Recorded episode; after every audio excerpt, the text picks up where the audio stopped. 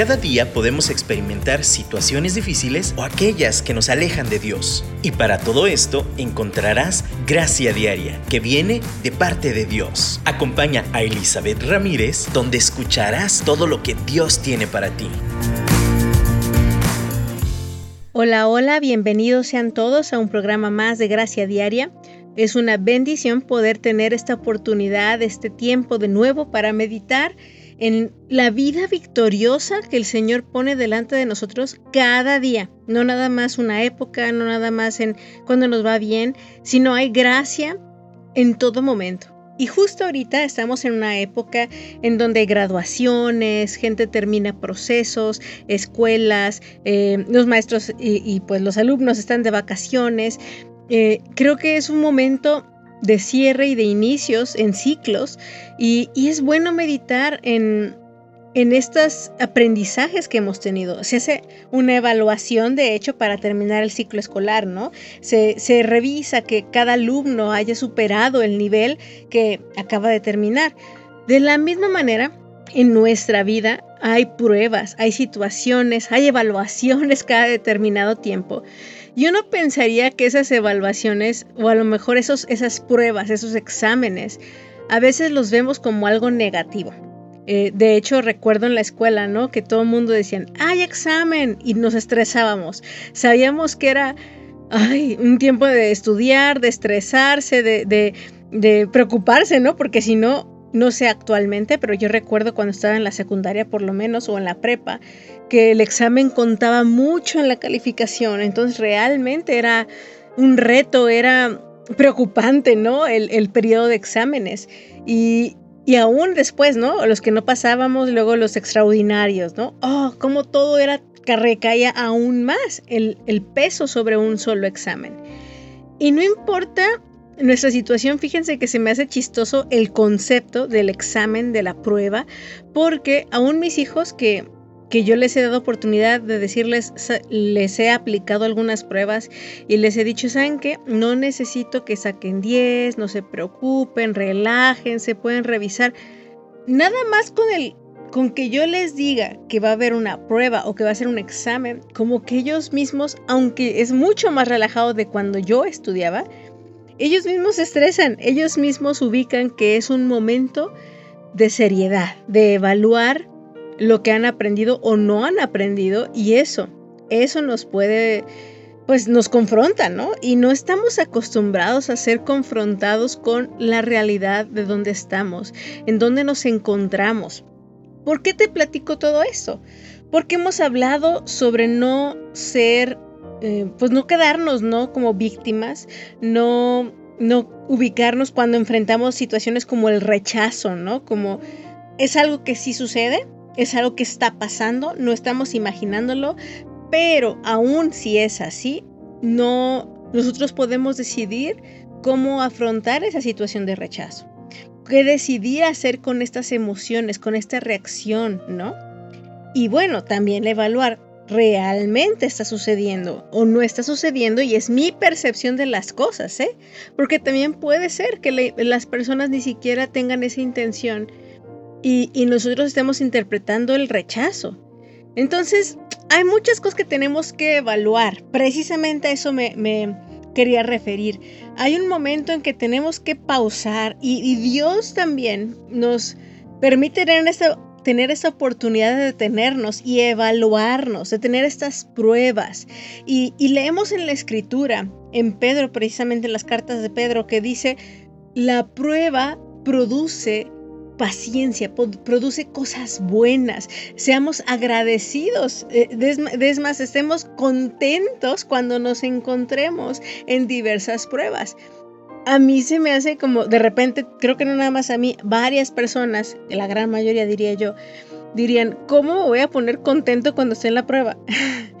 ¿Cómo voy a alegrar, no? Cuando alguien me rechace. ¿Cómo voy a alegrarme, no? Cuando, cuando me cuesta tanto eh, enfrentar esta situación que no está en mi control. Pero como hablamos también en alguno de estos programas, es el reto de asumir nuestra responsabilidad. Y al detenernos a evaluar este momento de nuestra vida, cualquiera que sea el que estés pasando, incluye esa, ese reconocimiento de responsabilidad en el resultado de la evaluación.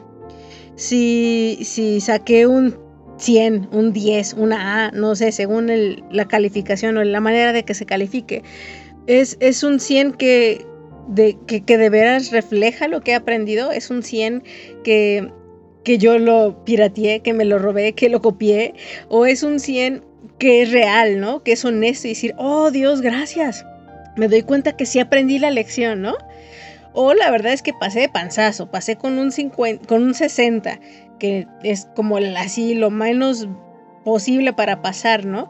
Pasé con un 60 o pasé con un 70, ¿no? Híjole, ¿qué podría mejorar? ¿Cómo me puedo responsabilizar de este resultado? Y, y miren, aún si es un 80, pero realmente yo puedo evaluar y decir, híjole, di lo mejor. Todavía me falta, pero di lo mejor. Eso es excelente, estoy responsabilizándome de mis carencias, pero también siento eh, eh, y, aprovecho para también glorificar a Dios del éxito. Y también, pues está bien en ese aspecto, en esa manera, sí sentirse orgulloso de los logros a través de la gracia de Dios que tenemos. Y, y estoy hablando también, les digo, en el sentido de la vida. Habrá pruebas que necesitamos de verdad verlas desde otra perspectiva y decir gracias Dios porque a través de esta prueba me das la oportunidad de responsabilizarme de, de lo mío y, y, de las cosas que no son mías. De nuevo, si yo saqué un 70, pero pues muchas de esas situaciones estuvieron fuera de mi control, hablando en la vida, ¿no? Por ejemplo, tuve una actitud relativamente buena, no fue la mejor, pero las circunstancias fueron peores de lo que pensé entonces dije, bueno, gracias Dios por lo que sí logré.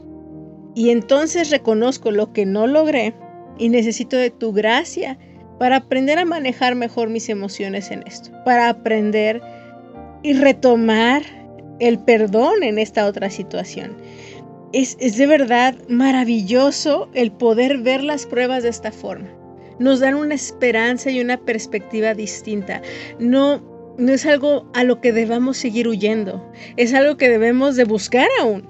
Eh, en, los diferentes organismos de tanto de gobierno como eh, pues de comercio, cualquier empresa, tienen mecanismos de evaluación constante, de prueba. De hecho, aún como clientes de un súper, de tiendas grandes como Sam's, como Walmart, Costco, no sé, cualquiera de estas empresas, una de las cosas que, los hace más efectivos es una constante evaluación con los clientes. Oye, quisiera saber tu opinión. ¿Cómo te fue con tu compra? Este, ¿recomendarías esto? ¿Qué calificación nos darías? Es algo que hacen constante y quien no lo hace, por ejemplo, no estoy ventaneando y no tengo preferencia por nada, solo os voy a poner un ejemplo hablando de Sams, de tiendas grandes de, servicio muy grandes como Sams y Costco, se me hace bien curioso como en el Sams a cada rato me mandan preguntas de cómo te estamos sirviendo, cómo estamos atendiéndote, ¿te gustó tu servicio? Y creo que eso los hace muy buenos en su atención al cliente. Y al contrario un poquito el Costco, ellos de verdad como que no les interesa qué opina la gente hay muy poca comunicación con las personas. Es muy difícil, eh, pues, dar una evaluación cuando no te la preguntan. Y eso hace que se queden cortos en muchas situaciones que dirías, ay, podrían mejorar en esto, podrían mejorar en aquello, ¿no? De verdad, como uno, como cliente, no se siente escuchado muchas veces. Y eso hace que no sea tan efectivo o no tenga el alcance que pudiera tener en muchas cosas. Si así les va bien, imagínense cómo no les iría con una mejor atención al cliente. ¿Cómo te averiguas esto? Con la evaluación, con una encuesta, con preguntar. Así que hoy yo quiero invitarte a que agradezcamos la prueba, agradezcamos la evaluación, agradezcamos este proceso de cierre y de inicio en el cual podemos detenernos, como ya hemos platicado en algún otro programa, a decir, híjole, me equivoqué aquí, híjole, aquí aprendí y aprendí mucho y, esto lo saqué muy bien. Y por la gracia de Dios, en donde estoy deficiente, voy a crecer. Y donde estoy bien, lo voy a seguir alimentando. Dios es bueno y para eso nos da las pruebas. Muchas gracias Dios por ellas.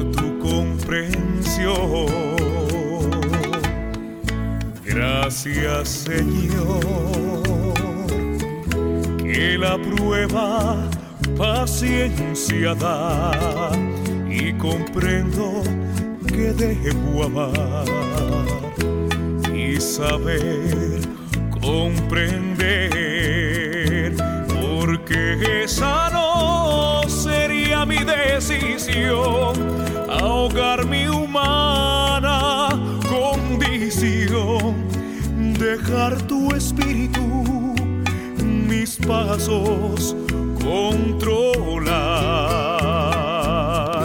y aunque llega fuerte tentación mi alma grita absolución. Tu suave voz podría yo ignorar. Gracias Señor la victoria que tú me das, por tu amor y tu dulce paz por tu comprensión. Te alabo, Padre,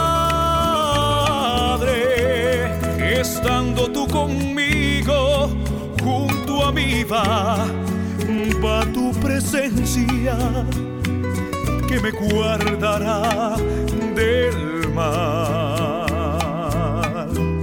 Porque esa no sería mi decisión ahogar mi humana condición, dejar tu espíritu, mis pasos controlar.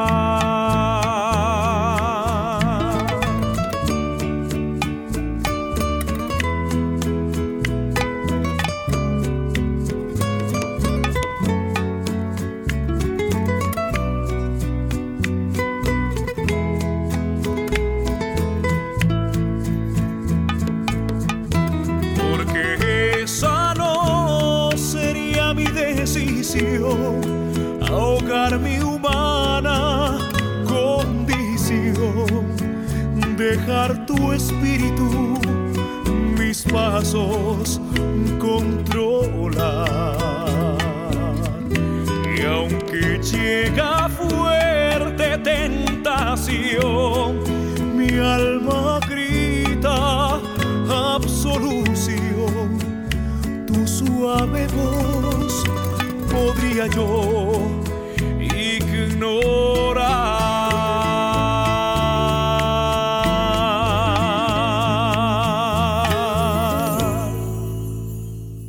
Quisiera retomarlo ahora sí directamente textualmente como dice la palabra de Dios eh, sobre la alegría que nos debe de producir la prueba.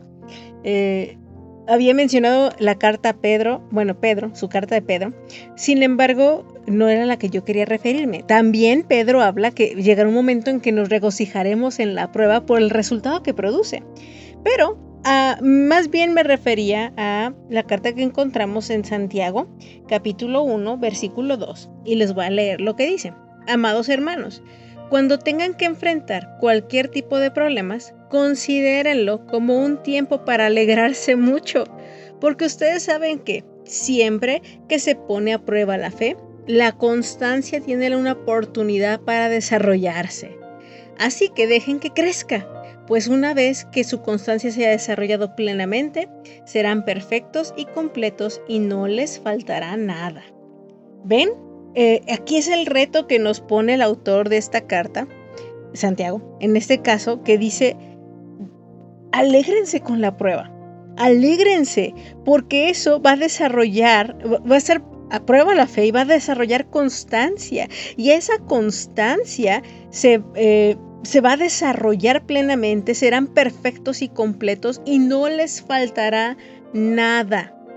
Fíjense que entonces nuestro contentamiento no depende de las cosas que tengamos, de la estabilidad, de la paz y la tranquilidad en la cual nos encontremos en situación, en circunstancia, condicionalmente, pues depende de nuestra actitud ante la prueba. Depende de con qué cara enfrentemos la situación. Hay dos formas de que podemos enfrentar la prueba. La prueba de que va a venir, va a venir. De nuevo te invito a que recuerdes tus periodos escolares. No es como que si de veras querías pasar el año o querías pasar la escuela o querías pasar ese, esa materia, no era algo que podías evitar, no era algo de lo que tenías o podías huir. Tenías tarde o temprano que enfrentar esa prueba. Así que tienes dos maneras de enfrentarla. O la enfrentas con una buena actitud, en este caso, como diría Santiago, agradeciendo, con gozo y alegría, porque sabes que eso va a producir un desarrollo en tu carácter. O lo puedes enfrentar huyendo, bueno, casi huyendo, ni siquiera enfrentarlo, con una actitud ya sea derrotada desde el principio, derrotista, una actitud a lo mejor hasta un poco amargada, una mala actitud por donde la veas. Tú quieres pasar, pero no quieres hacer la prueba. Eso no es como muy, no es muy viable. ¿Por qué? Porque la vida tiene pruebas. Si quieres pasar al otro lado, necesitas enfrentar la prueba. ¿Y qué tal que la vemos mejor desde la perspectiva de Dios? en la cual agradecemos este proceso de evaluación, este proceso de aprender y decir, está bien, creo que todavía no, no, he desarrollado toda la constancia que necesito. Está bien, todavía tengo que aprender más sobre esto. Y saben, algo que les voy a ser honesta, a mí me gustaron mucho los exámenes cuando estaba en primaria. En secundaria ya no tanto, pero en primaria me encantaban. Porque era un momento en el cual solo se revisaban los conocimientos, no tenía que añadir algo nuevo, ¿no? Y, y lo que me equivocaba, para mí era mucho más fácil aprenderlo del examen, o sea, porque en la primaria teníamos, bueno, gracias a Dios tuve buenos maestros y nos hacían un examen previo donde nos enseñaban todo lo que nos equivocamos, nos daban esa hoja y para mí era mucho más fácil estudiar sobre mis errores de ese examen previo para que cuando lo volví a presentar ya era mucho más efectivo eh, pues mi resultado. Entonces, de verdad aprendía mucho más de mis exámenes y de los errores que tenía que de simplemente asistir y nada más leer y, o sea, lo normal, ¿no? Lo fácil. De verdad, con lo fácil uno no desarrolla tantas cosas, con lo difícil es donde uno desarrolla el carácter, es donde uno desarrolla nuevas habilidades, estrategias, creatividad. Bendito sea o bendita sea la prueba, la evaluación, los tiempos difíciles que producen en nosotros carácter, que producen en nosotros fortaleza, que desarrollan la constancia de nuestra fe y entonces podemos ser encontrados perfectos y completos. ¡Wow! ¿No les, ¿No les impresiona, no les anima esto? Tú puedes decir, sí, tú lo puedes decir porque no estás en plena prueba, pero yo que me siento aquí a, pues todo ahogado, ¿no? Todo, ay, o sea, yo no estaba preparado para esta prueba. Yo te digo hoy, esa prueba pasará. Esa prueba te encontrarás en algún momento del otro lado y vas a pasarla, vas a pasarla si te aferras de la mano de Dios. Yo no sé em, cuál sea la situación que puedas estar enfrentando, pero yo sé que nuestro Dios no nos pone pruebas que no podamos pasar. Son pruebas que Él está con nosotros y no porque con nuestra humanidad podamos pasarlas, sino con Él podemos pasarlas. Y, de verdad para mí me anima pensar en esta fidelidad de nuestro Dios. Ahora sí yo quiero contarte lo que Primera de Pedro, la carta ahora sí de Pedro dice sobre las mismas pruebas. En el versículo, Primera de Pedro capítulo 1, versículo eh, vamos a empezar desde el versículo, bueno, les voy a leer 6 y 7, dice, así que alégrense de verdad, les espera una alegría inmensa, aunque tienen que soportar muchas pruebas por un tiempo breve. Alégrense de verdad. Porque estas pruebas, ahora sí voy versículo 7, estas pruebas demostrarán que su fe es auténtica, está siendo probada de la misma manera que el fuego prueba y purifica el oro. Aunque la fe de ustedes es mucho más preciosa que el mismo oro, entonces su fe, al permanecer firme en tantas pruebas, les traerá mucha alabanza, gloria y honra en el día de que Jesucristo sea revelado a todo el mundo. Aquí hasta hay una esperanza más allá de lo presente, más allá de forjar carácter. Aún cuando lleguemos a la misma presencia de nuestro Dios, habrá un momento en que Él mismo nos, nos premie en la permanencia a través de las pruebas. Que nuestra fe permanezca a través de las pruebas. Y, de verdad es, alégrense. O sea, de una vez de una manera distinta aquí, tal vez Pedro lo menciona, pero sí es alégranse. Alégrense a pesar de las pruebas. En Santiago es con las pruebas y aquí es a pesar de, porque también recordemos que no es como muy emocionante, es difícil. Pero alegrémonos porque no nada más va a producir aquí en la tierra mucho mejor carácter, nos va a dar esta, como, como la promesa en Santiago, ¿no? Nos va a dar todo lo que necesitamos, las herramientas que necesitamos para permanecer viviendo con gozo y paz y alegría aquí en la tierra a pesar de las pruebas, junto con las pruebas, sino también es una promesa para el tiempo venidero, donde nuestra fe va a ser más hermosa y aún desde ahorita es más hermosa que el oro. De nuevo, si, los, si el oro y la plata son probados bajo fuego para hacerlo más hermoso, ese ejemplo también aplica para nuestras vidas. Muchas veces tenemos que pasar por fuego para que lo más hermoso de nuestras vidas resplandezca, para que Dios nos moldee, eh, estemos blanditos como estos metales que son duros, ¿no? Temperatura normal, pero cuando están pasados por fuego son moldeables y se purifican desde la esencia del material y también hasta el exterior, la forma externa de ella misma. Yo te quiero preguntar, Queremos crecer, queremos ser moldeados de tal forma que resplandezcamos aún más para la gloria de Dios. Tú puedes decir, ay, pues suena bien padre, pero ¿cómo duele? Créeme, hay muchas cosas que el dolor produce que son hermosas. No en forma masoquista, eh, no es que estemos buscando sufrir, no es esa nuestra motivación, pero tampoco es que sigamos huyendo al dolor, como buenos seres humanos tendemos a hacer. No, Vamos a hacerle frente al dolor. No más víctimas, no más esclavos del temor, a ese, ese miedo. Somos hijos de Dios y Él nos hermosea por su gracia. Gracia hay cuando paso por Abres camino donde no lo hay. Al recordar lo que has hecho en mí lo que un día fui, lo que recorrí. Sé que a mi lado siempre estás. Hubo uno más entre las llamas que estuvo junto a mí. Hubo uno más sobre las aguas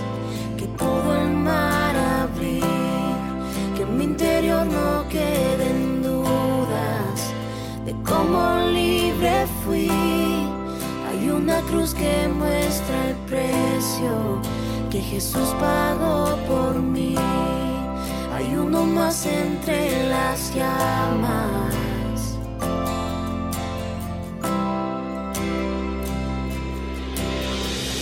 Y en las aguas hundiste mi pasado. Ahora sé que un esclavo al pecado no soy tropezar en mi caminar, me levantaré, yo persistiré. Mira al frente y no volveré nunca atrás. Yo sé que a mi lado siempre estás. Hay uno más entre las llamas hoy junto a mí. Hay uno más sobre las aguas que puede el mar abrir. En mi interior no quedan dudas de cómo libre fui. El mismo que venció la tumba, ahora vive en mí.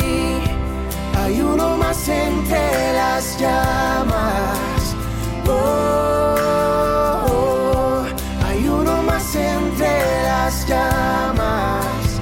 Oh, oh, tú los vencerás, las tinieblas a tus pies se rendirán, rugirá tu voz desde el cielo y los muros caerán, traes libertad, las cadenas ante ti se romperán,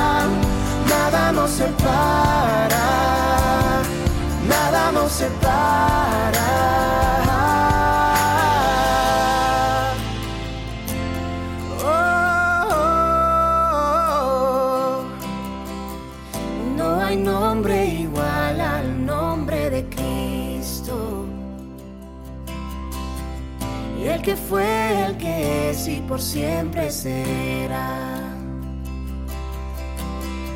Aunque no sepa lo que vendrá, sé que tu verdad nunca fallará. Yo sé que a mi lado siempre estás. Yo sé que a mi lado siempre estás.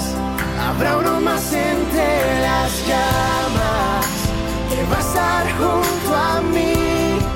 Habrá uno más sobre las aguas que puede el mar abrir. Que en mi interior no queden dudas de tu fidelidad. Me alegraré en las batallas, porque conmigo ahí estarás. Me alegraré estarás. Me alegraré en las batallas, porque conmigo ahí estarás. También encontramos en la carta de Santiago más adelantito, en el mismo capítulo 1, que Dios dice que Él otorgará esta corona de vida a aquel que persevera en la prueba, aún en la tentación. Así que también Santiago se une a Pedro y, y ambos describen esta recompensa en la eternidad.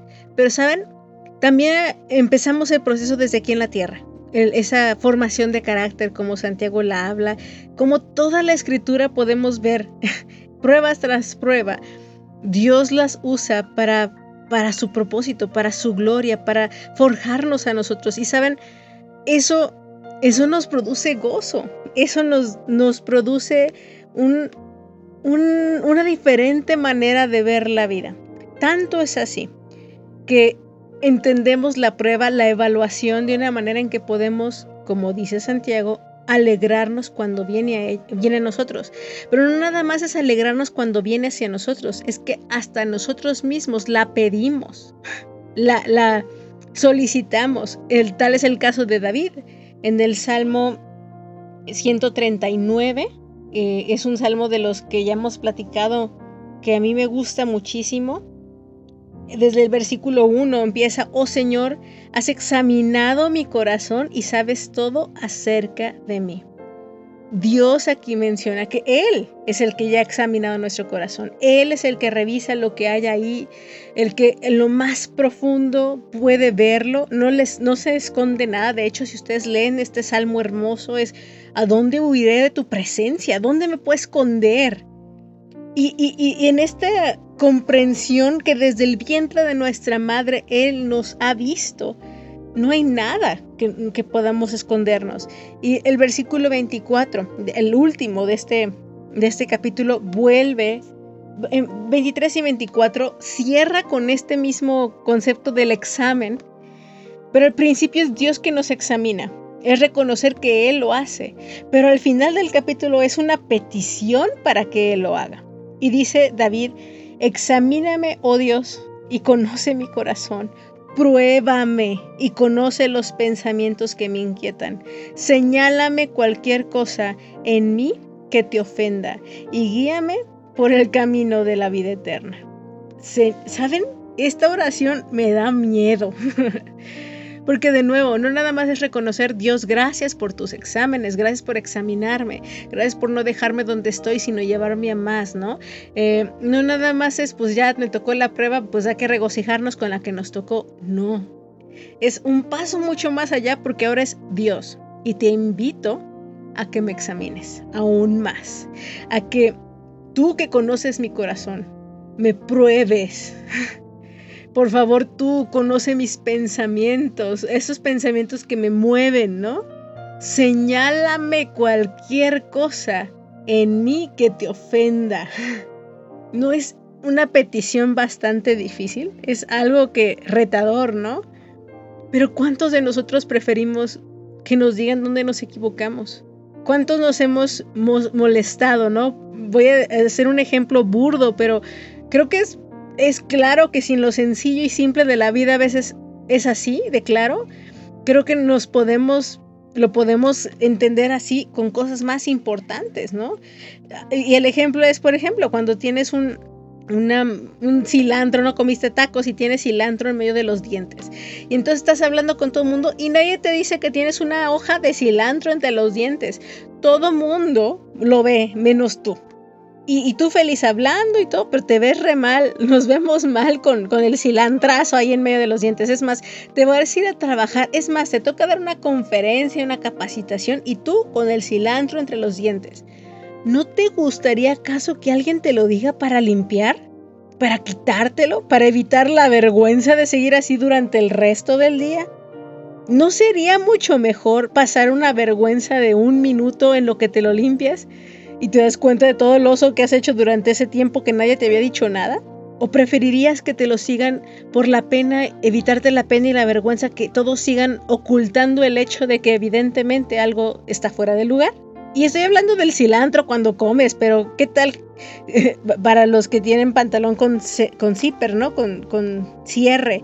Cuando tienes el cierre abajo, todo mundo se da cuenta y nadie te dice nada.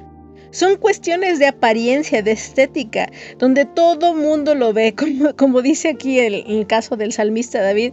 Tú me has examinado, Dios. O sea, tú lo estás viendo, tú traes tú ves ahorita el cilantro que tengo en mi diente o el pantalón que lo tengo mal abrochado, ¿no? No nada más Dios, creo que hasta todo el mundo lo puede ver, pero yo no. yo no lo veo. Entonces la petición de David es, Dios, esas cosas que yo no veo, enséñamelas, muéstramelas. Ahora Dios puede mostrártelo muy directamente Él, a través de alguna eh, convicción en tu corazón, mientras oras, alguna como impresión en tu mente, la palabra de Dios, lees un versículo y directamente es como, oh, creo que me está hablando a mí, creo que le estoy regando con esto, ¿no? Pero también puedo utilizar a personas. Puede utilizar la disciplina de nuestros padres, ¿no? Cuando estamos en casa todavía, amigos, a líderes en la iglesia que dicen, oye, ¿sabes qué, brother? Creo que la estás regando aquí.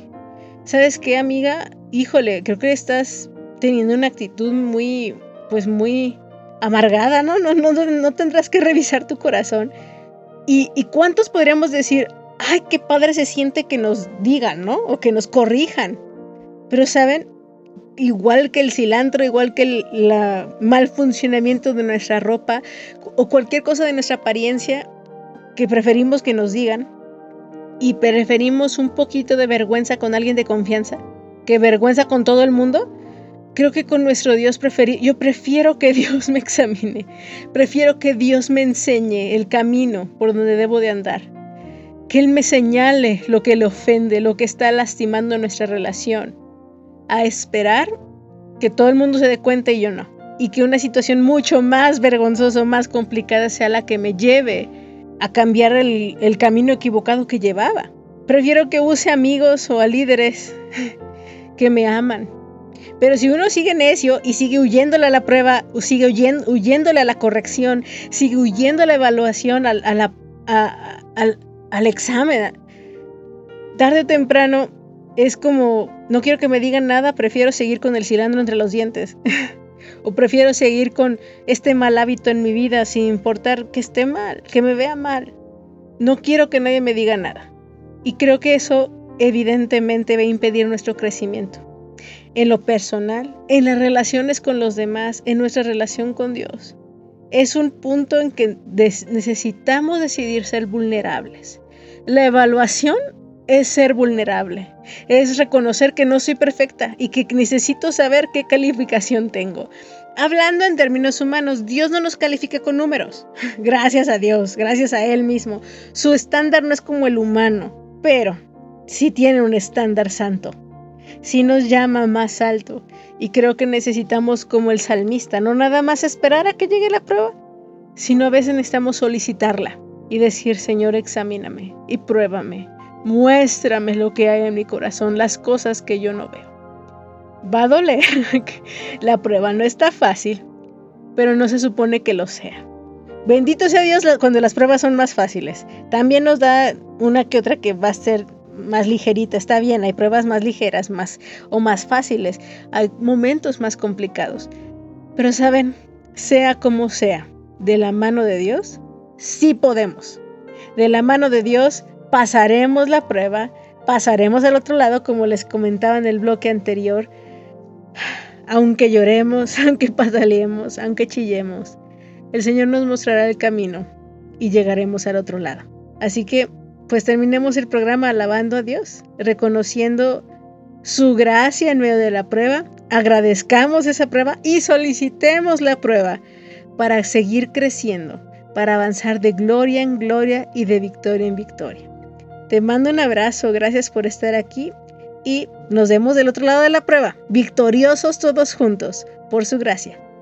Te mando un abrazo y bendiciones.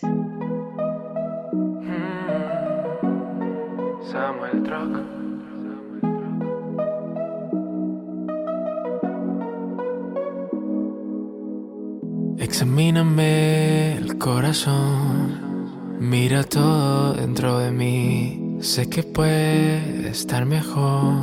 Haz que se parezca más a ti. Sé que a veces digo que estoy bien, pero en realidad no estoy tan bien. Es por eso que te necesito. Y cambia todo lo que no te gusta, lo que para ti es extraño, todo lo que me asusta, lo que me hace daño, que no te gusta, lo que soy ahora, cámbialo, que quiero ser más como tú. Sé que me amas como soy, pero quiero ser mejor, tengo trabajo pendiente. Me conoces tal cual soy, tú que miras mi interior, ven, renueva ya mi mente. Para ti la noche brilla como el día, cuán profundos son tus pensamientos. Cambiaste mi llanto por tu alegría, y aunque tu amor no cambia, cambia. Todo lo que no te gusta, lo que para ti es extraño, todo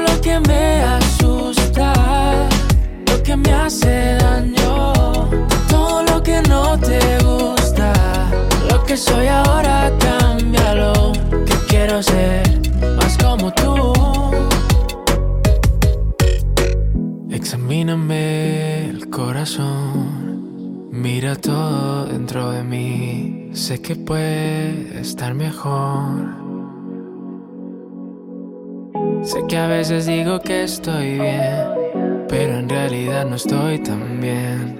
Es por eso que te necesito.